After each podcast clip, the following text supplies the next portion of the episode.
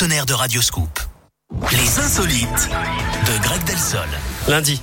On est lundi. Eh oui, mais je dis n'importe quoi, je dis n'importe quoi. Ça, mais ça arrive, vous êtes humain, Eric, Lundi, enfin. lundi 29 novembre. Moi, vous Bon. me faisiez peur, faites pas d'erreur, jamais, vous êtes irréprochable. Bah oui, mais je suis une machine, moi. qui- Ouais, mais vous voyez, Vous vous, vous, vous remettez. euh, il y a une petite faille dans le système. Ouais. Bon, euh, qu'est- qu'est-ce qu'on fait Et on parle de quoi On va où Vous voulez qu'on danse, qu'on écoute de la musique On fait des Les blagues insolites. On fait des blagues Allez, on vous écoute. Allez, Greg. on file à Amsterdam, aux Pays-Bas, là-bas, les autorités ont trouvé un moyen original et apparemment assez efficace pour éviter les collisions entre les avions et les oiseaux.